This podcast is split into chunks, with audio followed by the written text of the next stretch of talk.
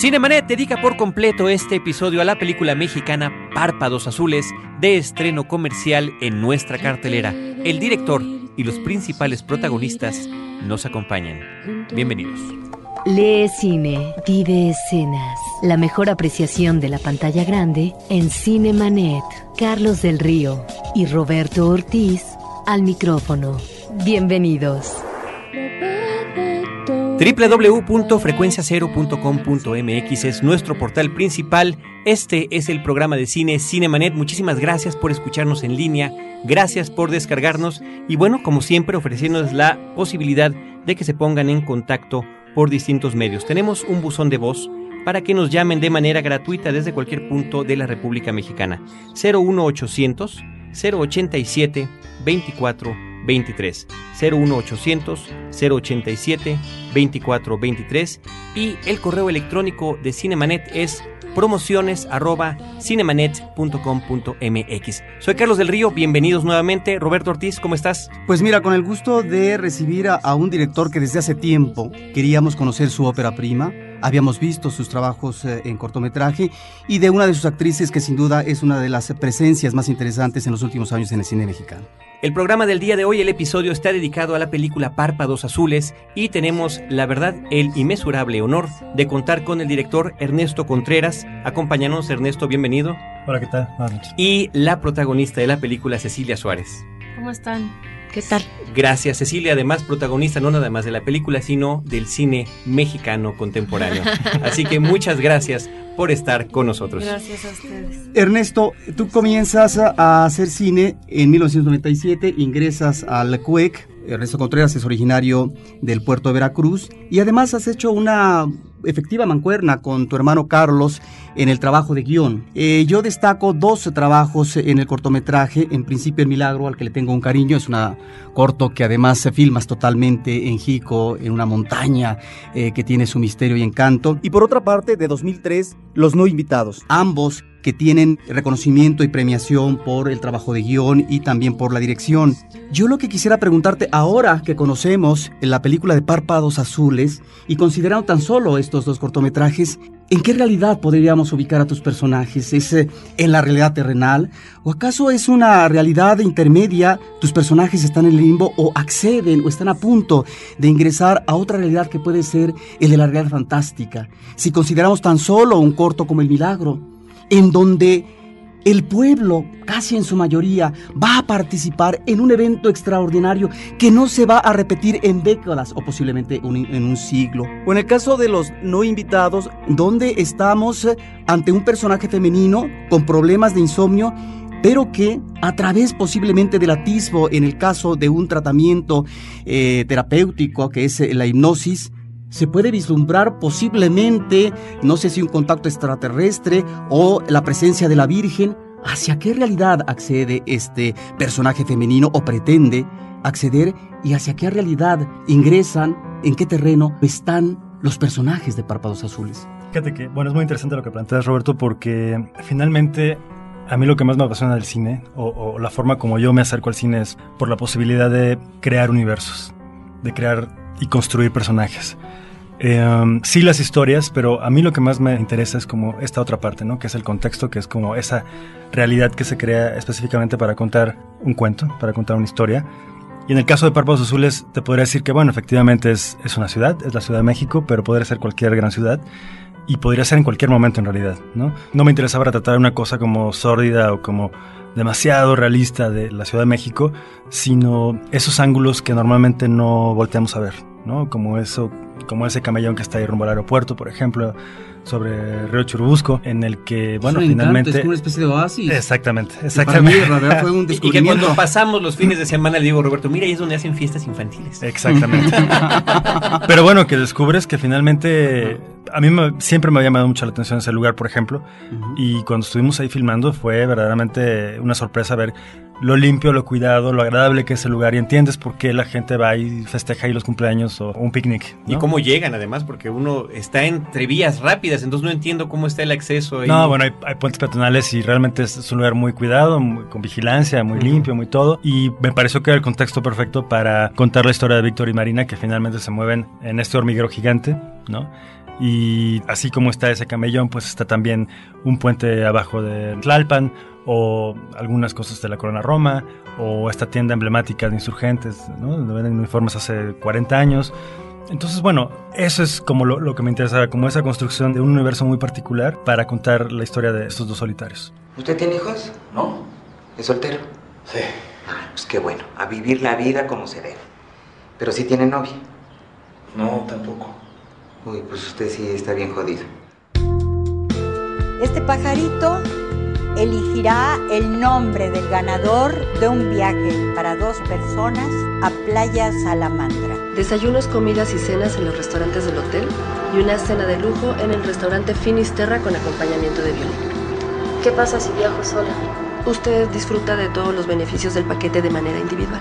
Pero bueno, todo el paquete está diseñado para dos.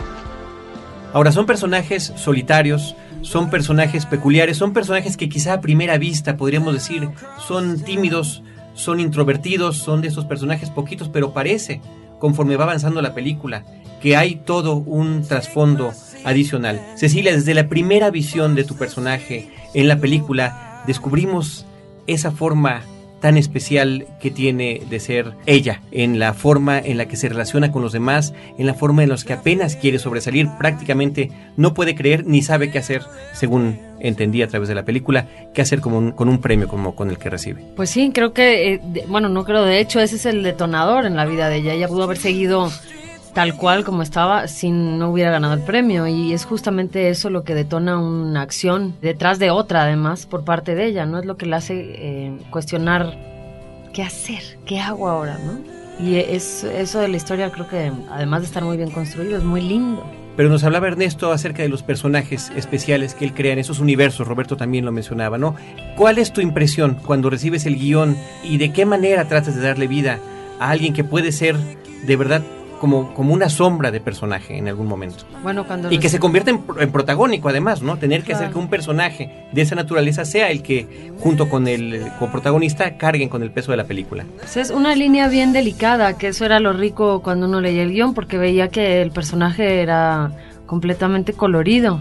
¿no? O sea, tenía muchos, muchas gamas, muchos, mucha contradicción también entre la acción y, y, la no acción de alguna manera. Pero este tono del que hablas creo que fue una cosa como muy eh, clara por parte de Ernesto en su dirección, porque nosotros en los ensayos tendíamos a ir hacia la farsa muchas veces o hacia algo muy oscuro, como muy apagado, muy y, justo la línea en medio de esas dos cosas era lo que Ernesto de alguna manera nos indicaba o nos, dejaba la pauta y de que era esa la ruta y eso fue como lo más rico a buscar durante el, el trabajo previo a la filmación, ¿no? Es ese tono que quería el director que especificaba esta cosa entre gris pero también fascinante, este entrañable dulce, pero gris al fin y al cabo. Será como pues, muy interesante buscar esa tesitura y Ernesto fue quien nos llevó ahí. Ahora, Ernesto, en uh, tu película de Párpados Azules tenemos dos cosas que a mí me parece importante resaltar. Por un lado,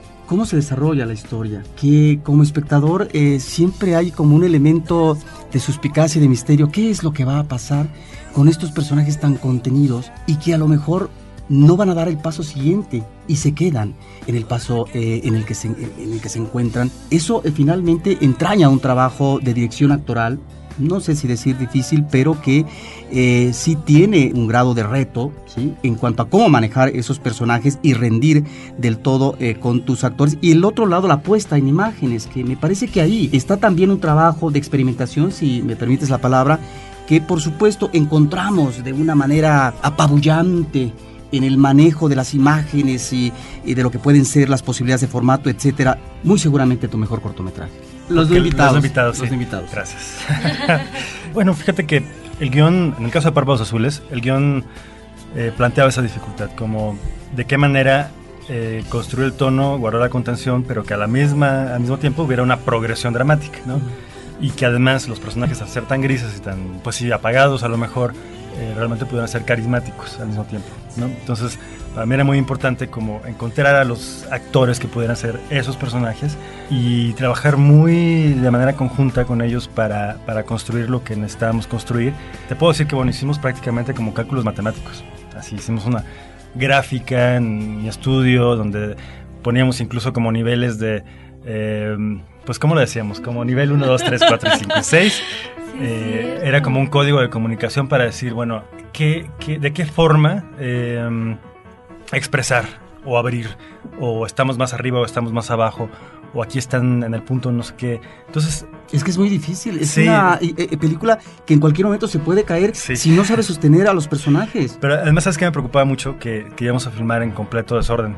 entonces, entonces, por eso fue que decidimos hacer como una, pues es una gráfica, un esquema en el que estaba ahí todo como muy desglosado, en el que Cecilia, Enrique y yo básicamente estábamos como muy conscientes de esos puntos, ¿no? Para que a la hora del rodaje, no importa si, si fuera como el rumbo al final o al principio de la historia, pues dijéramos, ok, aquí estamos a nivel tal, ¿no?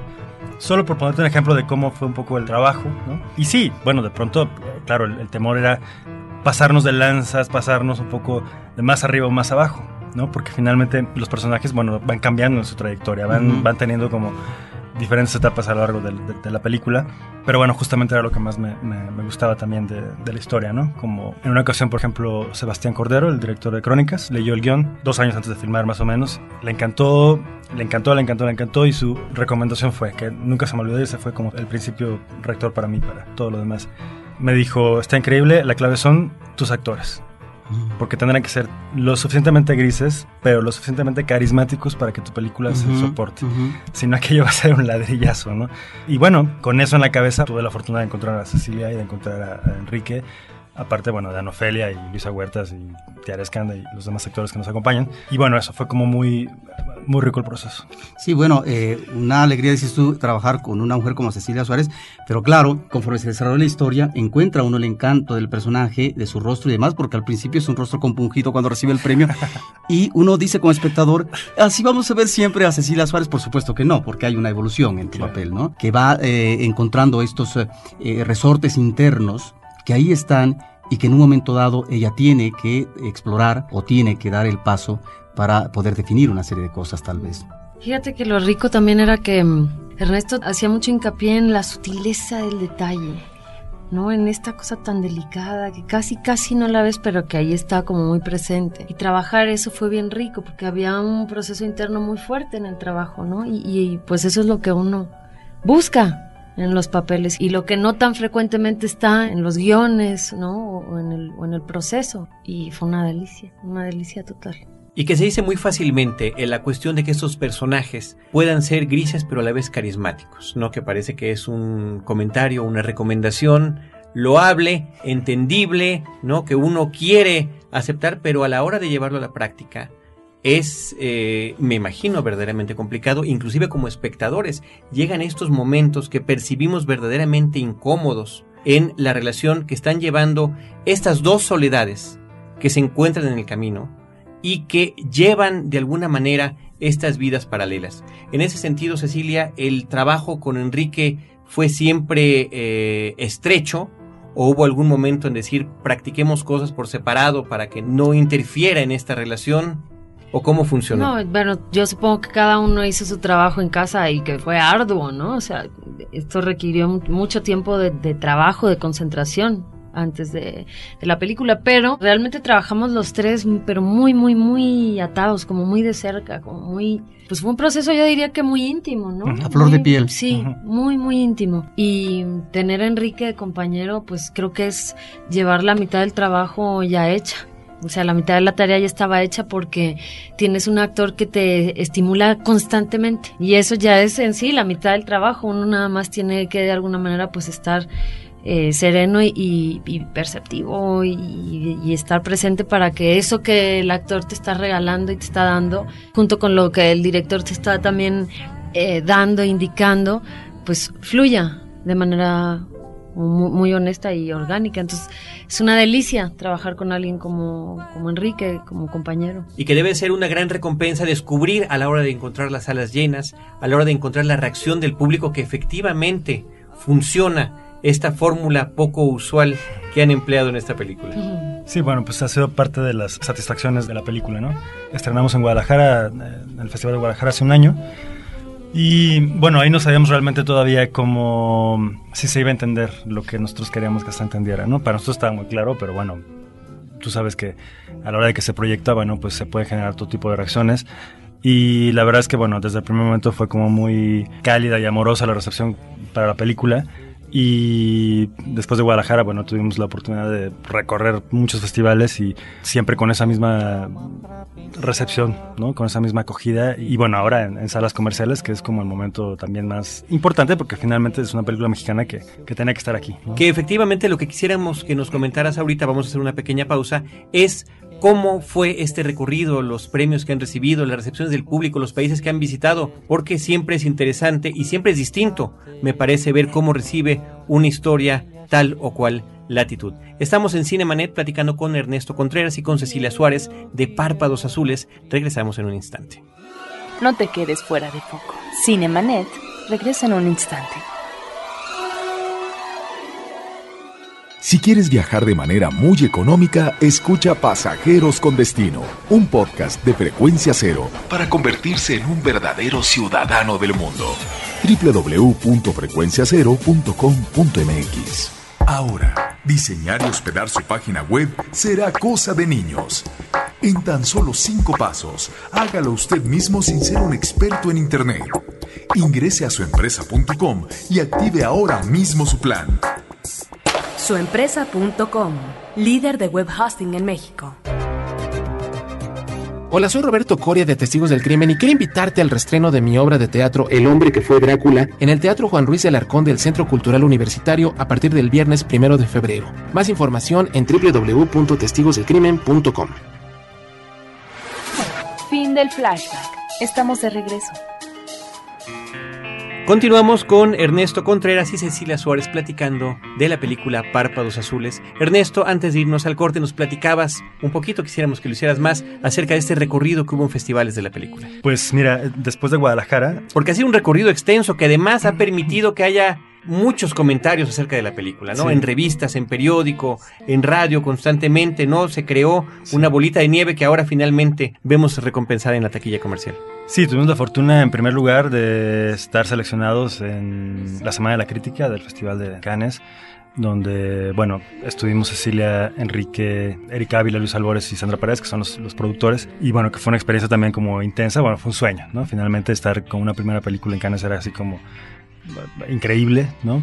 Y estar en medio ahí como de todo el pues toda este, esta vorágine de, negocios y de ventas y de películas y proyecciones y directores y actores y demás. Y después, bueno, pues comenzó el recorrido por San Sebastián, donde nos fue muy bien también, donde tuvimos una mención especial.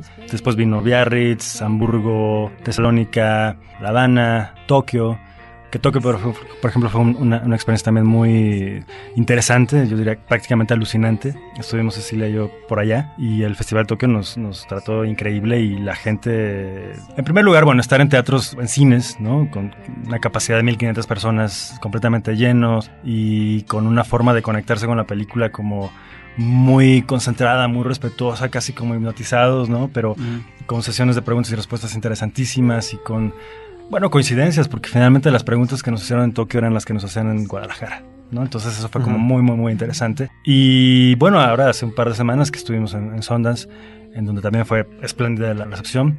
Yo digo que para nosotros ya el hecho de estar ahí era como, ese era el premio, ¿no? Estar ahí en la selección oficial y eh, finalmente era la única película mexicana que estaba en, competencia, bueno, que estaba en el festival, con salas llenas, con también sesiones muy eh, activas, ¿no? Sesiones de preguntas y respuestas muy activas y demás. Y luego, bueno, para rematar el premio especial de jurado, que fue como una sorpresa y que llegó en un momento oportuno, porque bueno, finalmente...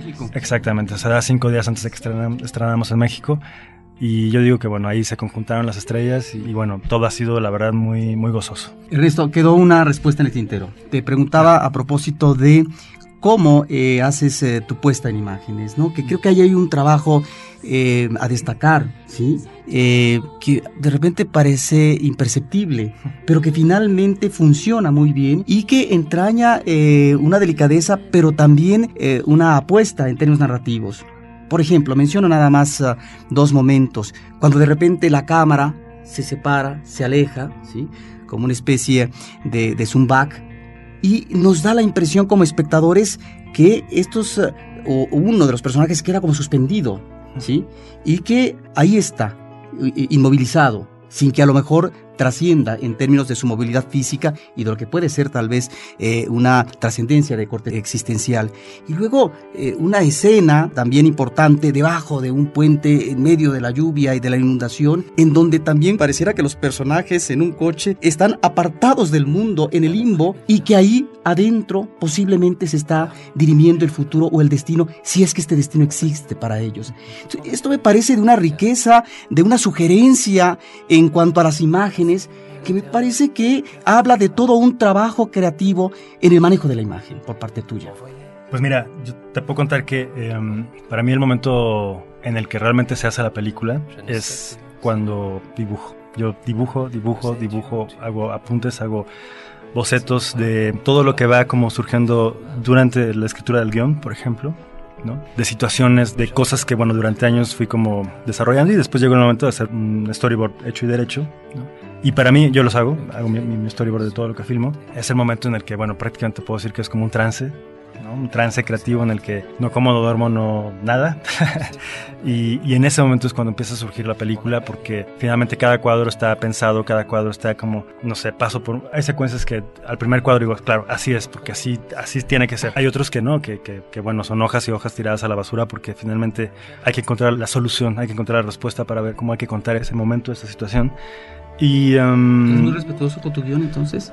¿Con el guion? Sí. Sí, con el guion. Para mí el guion es, es, es la base y, y, yo no muevo un dedo hasta que no esté convencido de un, de un guion, de una historia, ¿no? Eh, y por eso, bueno, los guiones con mi hermano son, bueno, procesos largos y intensos y tortuosos y de gritos y sombrerazos porque finalmente uh -huh. eh, es una cosa muy intensa. Y um, en el caso de Párpados, por ejemplo, hicimos 11 tratamientos antes de llegar al que... ¡Wow! Pensamos que estaba listo para presentarse. Todavía le faltaban otras versiones más, ¿no? Uh -huh. Pero yo creo mucho en el trabajo previo, ¿no? Creo mucho en la preparación, en la planeación, con un margen para la espontaneidad, con un margen para aprovechar esos regalos que da muchas veces el, el rodaje, ¿no? De cosas que no, ni te imaginas. No el guion de hierro como Hitchcock. No, no, no. No, no, no. Pero, eh, bueno, por las condiciones en las que filmamos, que eran cinco semanas con un, una cantidad determinada de material, con, vamos, todo como muy, muy, muy justo. Entonces, bueno, había que planear mucho, trabajar mucho previamente para, para llegar con la tarea hecha.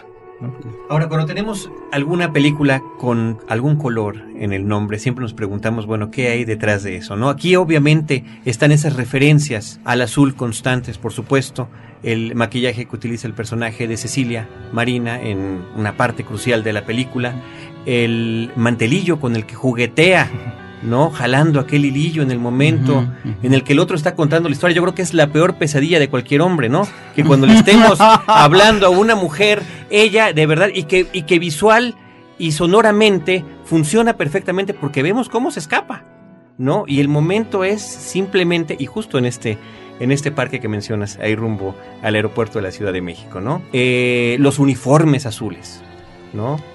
Bueno, eh, te puedo decir que el título o sea, bueno, Párpados Azules surge muy al principio del proceso. Surge como porque en alguna una secuencia en el guion decía, y entonces ella se maquilla y no sé qué. Y me gustaba mucho como la combinación de palabras. Y decidimos ponerlo como título tentativo, Párpados Azules. Y se fue quedando porque me gustaba mucho, porque sentía que tenía como diferentes connotaciones. Y la decisión fue, junto con el fotógrafo Tonatio Martínez y la diseñadora de producción Erika Ávila, no convertir a la película en una cosa azul, ¿no? Que era como bastante obvio, sino que hubiera la presencia, hubiera detalles, hubiera elementos, pero sin virarlo todo a, a necesariamente a una gama de azules fríos y grises. Pero pensaste en alguna otra película, no sé, Betty Blue, en alguna de, de, esas otras cintas donde el color es un punto crucial. Pues, ¿Pensaste en el azul como tristeza, como lo utilizan los estadounidenses? Pues no, eh, fíjate que no. Eso, la verdad es que honestamente, eso me di cuenta mucho tiempo después. Uh -huh. ¿no? O sea, como que, ah, ok, entonces también tiene esa connotación.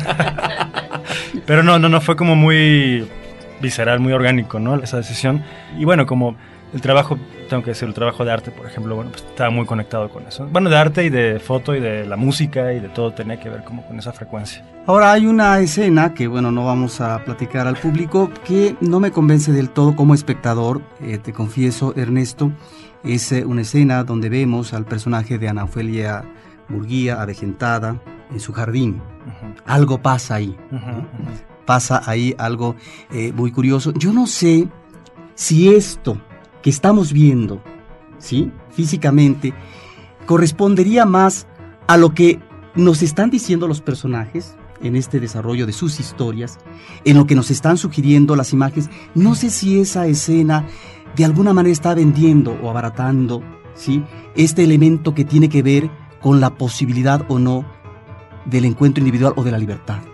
El personaje de Ana Murguía, Lulita, para mí es, un, es otro ángulo de la soledad. Es otro ángulo, es otra forma de abarcar la soledad, de acercarnos a la soledad. Una mujer que está en la tercera edad y que, bueno, comienza como a tomar decisiones después de descubrir que eh, gran parte de su vida ha hecho como sacrificios y se ha dedicado a su trabajo y su empresa y no sé qué. Y bueno, por otro lado está toda la cuestión de, yo quería que la historia estuviera enmarcada por una, una especie de fábula Mm. Una fábula que fuera absurda, que fuera ilógica, pero que conforme avanzara la historia fuera haciéndose realidad y fuera interviniendo en la realidad tanto de Marina como de Víctor. Finalmente Marina escucha este cuento absurdo al principio y tiene un poco la connotación, sabe todo el asunto de los pájaros y no sé qué, pero luego se relaciona con la realidad de Víctor finalmente. Entonces eso me interesaba mucho, ¿no? Como ese cruce de realidades y de um, otra forma de ver la soledad también. Además siento que la escena primera donde ella le entrega el, premio es de alguna manera una sentencia al personaje. Porque le dice y se lo dice mirándole a los ojos, le dice, esta eh, será tu oportunidad para ser feliz. Espero. Espero que la aproveches, además, ¿no? es una sentencia con la que arranca de alguna manera algo, ¿no? Y el, el ver, como dice Ernesto después, esta manera en que esto se mete casi imperceptible, pero violentamente a la vida de esta mujer, es, me parece como increíble. Claro, y cuando estás tratando un personaje en juventud y un personaje ya en la tercera edad, sin que tal vez hayas eh, manejado un interés sociológico. Cuando vemos estos personajes, creo que también describimos ese otro lado de la moneda que cotidianamente observamos eh, en esta ciudad capitalina. Es cierto, es México y puede ser cualquier otra ciudad del mundo y en cualquier otro tiempo. Sin embargo, uno en su eh, trabajo cotidiano, en su manejo físico de un lado a otro, creo que encuentra esos rostros, eh, esos cuerpos, pero sobre todo esas miradas que de alguna manera las identificamos inmediato en esos personajes. Y ahí yo creo que es donde la película nos ilumina y creo que nos remite de una u otra manera a una realidad que está muy de frente, muy en nosotros mismos. No sé cómo, cómo lo ven. Sí, creo que, digo, finalmente te puedo decir que cuando estábamos preparando la película, por ejemplo, eh, yo salí mucho a las calles a caminar, a ver gente, a, sentir la ciudad de alguna forma. Y vi a muchas marinas, vi a muchas lulitas, ¿no? Vi. Porque finalmente sí, creo. Además, creo que todos tenemos parte de esos personajes también. ¿Quién nos ha sentido solo en algún momento? ¿No? A lo mejor, eh, o quién no ha conocido a alguien que, esté solo y que no sabemos exactamente por qué está solo, ¿no? Y bueno, eso creo que, tiene que ver también mucho con nuestra naturaleza como humanos y en un momento dado, pues también como mexicanos. Disculpa, ¿tú eres Marina Farfán? ¿No te acuerdas de mí? Soy Víctor Mina de la secundaria. Nos conocemos de hace mucho tiempo y de siempre me has caído muy bien. ¿No te gustaría ir conmigo? Pues en ese momento se integra con nosotros Enrique Arriola, coprotagonista también de Párpados Azules. Bienvenido, muchas gracias por estar en Cinemanet. Muchas gracias a ustedes por la invitación. Y bueno, ya platicábamos con Cecilia, con Ernesto, de la peculiaridad de los personajes, de este paralelismo de soledades, de este encuentro y de la forma en la que ese encuentro detona que en ambos las cosas empiecen a cambiar de alguna manera, aunque finalmente en la historia, pese a las similitudes, el personaje que tiene la iniciativa es el tuyo. Así es. Creo que Pese a la resistencia de, Marina. De Marina. Y que creo que esa es una gran diferencia entre, entre los dos personajes de quién, quién, como que, de qué manera cada quien intenta, ¿no? El, el, encuentro y la aproximación. A mí se me hace una cosa muy interesante cómo ver este personaje una y otra vez este, provocando, es, es, esa es la palabra, como provocando que se, que se suceda algo, ¿no? Pero él tampoco pone, o sea, creo que, no sé, he, pensado luego mucho al verlos, es bien raro hablar como de ver los personajes, y uno lo hizo. es, es, de verlos que, que no, tampoco su, su universo les da, les da para más, a lo mejor, ¿no? A lo mejor es esa, esa noción que tienen de la realidad lo que les permite como concebirla así y resolverla así. De hecho, hay dos elementos que no pertenecen a ellos en términos de lo que van a ser tal vez decisiones eh, vitales. Eh, tu personaje, Cecilia, Marina, recibe un premio y a partir de entonces se puede crear una posibilidad en su vida inmediata.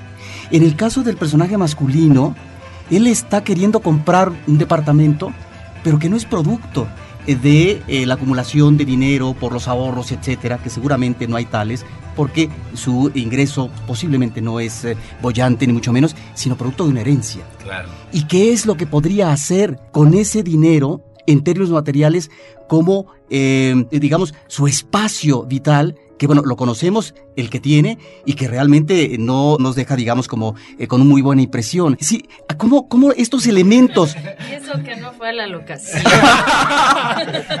cómo estos elementos que serían exteriores, finalmente pueden ser determinantes en lo que va a ser la vida de los personajes?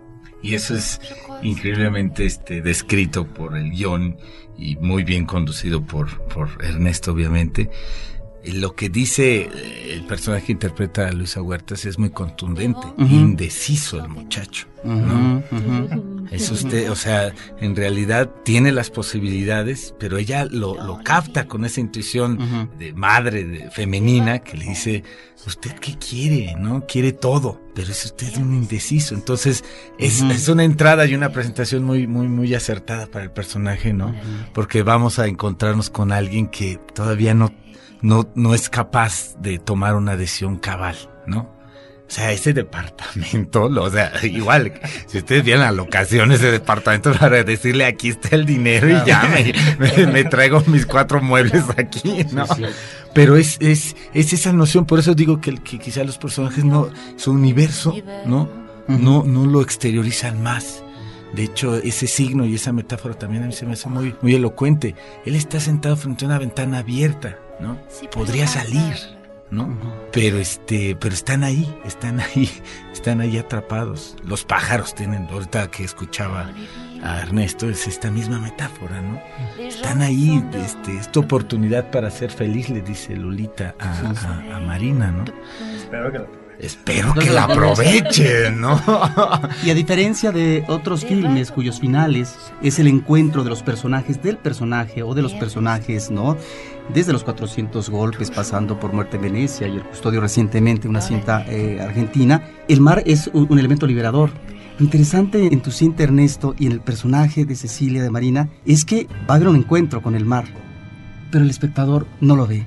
Eso me parece interesantísimo en términos de la sugerencia que se le debe dar al espectador. Y que cuando ella regrese, no escuchemos como espectadores eh, lo que están platicando, ¿sí? Está el ruido ambiental posiblemente, pero no escuchemos ese diálogo, porque si no sería como decir qué es lo que pasó. Entonces en ese sentido me parece que hay un manejo muy inteligente ya en la dirección de estas cuestiones que me parecen que son muy delicadas, ¿no? En cuanto a eh, que sean convincentes, creíbles los personajes, ¿no? Sí, pero bueno, ahí todo el crédito se lo tengo que dar a Carlos, ¿no? Al, guionista, porque finalmente esos detalles están, estaban planteados desde el texto, ¿no? Y bueno, para mí como director era, el reto era como trasladar eso, o sea, cómo trasladar eso a pantalla, más bien, ¿no? Eh, no explicar de más, no mostrar de más, no decir de más, eh, no caer en el... O sea, jugar con todos los lugares comunes de, de las comedias románticas o de las historias de amor, pero sin caer en, pues, ¿cómo decirlo? En, pues en el cliché de cómo usar esos lugares comunes. Es un poco complicada la, la explicación, ¿no? Pero, pues justo eso era lo que más me movía también, ¿no? Como que el espectador pudiera pensar, que pueda adivinar qué es lo que va a pasar y la historia se va para otro lado y se va para otro lado y se va para otro lado y se va para otro lado, pero siempre con estos elementos de las historias de amor. Fíjate, hablas de la comedia. ¿Qué va, Cecilia, de una comedia como Sexo, Pudor y Lágrimas, que fue todo un éxito, a una comedia radicalmente diferente, como Párpados Azules? Es una anticomedia, ¿no? ¿Qué va? Sí, en ¿Dices? términos, digamos, de, de- de tu participación en cosas muy diferentes, Ah, ¿verdad? Pues delicioso eso y, y- y creo que eso es como lo más rico de este trabajo, poder pasar de una cosa a otra que es completamente distinta y, y con la esperanza además de crecer en cada una de ellas, ¿no? Entonces, delicioso, delicioso, delicioso. Hemos platicado, Enrique y Cecilia, de la, la, forma en la que se relacionan sus personajes, ¿no? Y cómo las situaciones en las que se encuentran son verdaderamente únicas, eh, no, no, vistas eh, en lo que normalmente apreciamos en películas, ¿no? Si bien alguna gran tragedia de un personaje puede ser la muerte de tal o cual eh, persona, un choque, un avionazo, no lo sé. Aquí el perder una mesa, el perder una mesa en un centro nocturno se convierte en, en un momento, ¿no? Prácticamente definitorio en la relación que pueden tener. Sí, no, además yo veo esa, esa secuencia y me entra un coraje con porque, porque no le da su lugar a, a, a, Marina, no, no, pero vuelta a lo mismo, no, no, no lo concibe, o sea, va en esta, en esta inercia de cosas y no es capaz de, de, de, de tomar como una postura fuerte o, o como actuaré en una comedia romántica, ¿no? De decir, este, eh, uh, el caballero ar, ar, arremete contra todos y defiende a su dama, ¿no? No, no puede. Simplemente, y se vuelve terrible, se vuelve, para mí es bien desolador porque ella, después la siguiente, la siguiente suena, ella ve el reloj. no llevan qué ni qué, una media hora, Dios mío, ¿no? Y entonces ella se siente, o sea, justificadamente ofendida, ¿no? Entonces, exacto, o sea, ese momento es el que, además, está visualmente es clarísimo la Claro, distancia que se da entre ellos dos, ¿no? Que es así como de adiós, casi, casi, ¿no? Pero este... Pero siento que es un, para mí es un momento así desolador, porque entran bien contentos a bailar. muy, arre- muy arregladito. Y muy arregladitos. los No, dos. muy preparado. Sí, sí, Sí, sufre cuando lo ve porque dice, uy, míralo. No, no, no. Y, y sufrimos todos. Y sufrimos. Si hubieran esperado tantito. Hubiera llamado al mesero. Pero es también una escena clave porque son esos momentos de la vida donde finalmente uno no se atreve a tomar la decisión que sería favorable y uno eh, decide posponer las cosas. Porque de hecho, en una especie de repliegue, no sé, eh, sería eh, tal vez eh, incorrecto decir de conformismo por parte del personaje Marina, ella dice, creo que ya cuando están, ¿no? Este, él está fumando y demás ya fuera de la, del salón de baile, en la terraza, dice algo así, pero sí vamos a bailar, ¿verdad? Cuando estemos eh, allá en la playa, una O- o cosa la- así. o- o la que es próxima muy vez. tierno, que es muy tierno eso. O hay que reservar la próxima. Ella es tremenda, ella es tremenda porque lo dice así como suavemente, pero lo dice. Y es como muy, eh, en ese sentido creo un personaje muy transparente con lo que le pasa, ¿no? Es casi como en bruto el, el manejo de sus emociones. Y eso es pues bien bonito, ¿no? Bien, bien lindo. Y al final lo interesante, lo interesante y la tragedia es que son situaciones que identificamos. O sea, no decimos esto no es cierto, esto no puede ser, no. Sí están claro, están en diferentes eh, magnitudes, en diferentes tamaños, ¿no? Están como con una lupa a través del ojo de Ernesto. Sí, creo que lo que comentaba hace rato que es, pues, ¿quién no ha pasado por algo así? ¿No? O sea, finalmente, en mayor o menor medida, pues te puedes identificar con ciertas situaciones. Y, bueno, en este caso es un viaje, pero de pronto, ¿qué pasa cuando quieres ir al cine y no tienes con quién ir? ¿O qué pasa cuando quieres tomar un café y conversar? ¿O simplemente ver un atardecer? ¿No? Como cosas tan sencillas que, bueno, que son muy importantes también. ¿no? Y por eso esos pequeños detalles se convierten en la, en la película, esos pequeños detalles pueden convertirse en, en tragedia para los personajes. ¿Por qué inventar un destino turístico? Porque- Eh, en, lu- en lugar de recurrir a uno Porque, ya conocido. Pues porque todo es inventado en realidad. Porque finalmente tiene que ver con, con justo esta, esta creación de universos, ¿no? Y, y entonces, eh, pues sí, en algún momento pensamos en Veracruz, porque bueno, yo soy de Veracruz, dije, bueno, pues que vean la playa en Veracruz. pero, pero finalmente creo que era como esta cosa mucho más eh, onírica o, no onírica, como eh, idílica. ¿no? Como decir, bueno, ese lugar que conoceremos en algún momento, cómo será, debe ser precioso, debe ser muy bonito, y, ¿no? Entonces me gustaba más como jugar con ese, esa imagen no, pues no mostrada finalmente, ¿no? Sino sugerida y como, cómo se lo imaginan los personajes, como se lo puede imaginar el espectador también. Pues ya Párpados Azules está en su corrida comercial en la Ciudad de México. En Después su de segunda semana de eh, éxito. des- después, exacto. Éxito. Y con una primera semana muy exitosa, ¿con Sí, cuántos sí. espectadores, Ernesto? Pues mira, hasta el día de ayer íbamos en 25 mil espectadores, que en 30 copias, así que estamos Estupendo. felices, felices de la respuesta. Pues muchas felicidades. Eh, Muchas gracias. Cecilia, Enrique, ¿algún comentario final para el público que, que nos escucha? Que la vayan a ver y que nos escriban eh, o, o dejen sus recados ahí en tu buzón de voz. O directamente a la página de la película, que es www.parpadosazules.com. Ahí, bueno, de hecho hemos recibido muchísimos mails de, de gente que la ha visto en los últimos días Mm. y es muy interesante tener esa retroalimentación porque finalmente ahí vibras, ¿no? Y sientes cómo se lee, cómo, cómo se ve la película. Así que bueno, los invitamos a eso. Como no, www.parpadosazules.com es la página oficial de la película dirigida por Ernesto Contreras, protagonizada por Cecilia Suárez y Enrique Arriola, a quienes les agradecemos infinitamente que hayan podido venir a compartir con nosotros, con el público de Cinemanet, sus experiencias en torno a esta cinta. Al Gracias contrario, a muchas ustedes. gracias. Gracias. Muchísimas gracias a todos ustedes. Roberto Ortiz y un servidor Carlos del Río les recordamos que los esperamos dos veces en nuestra versión de podcast en www.cinemanet.com.mx y una vez a la semana en radio abierta los jueves a las 10 de la noche en Horizonte 107.9 FM del Instituto Mexicano de la Radio, donde les esperamos con cine, cine y más.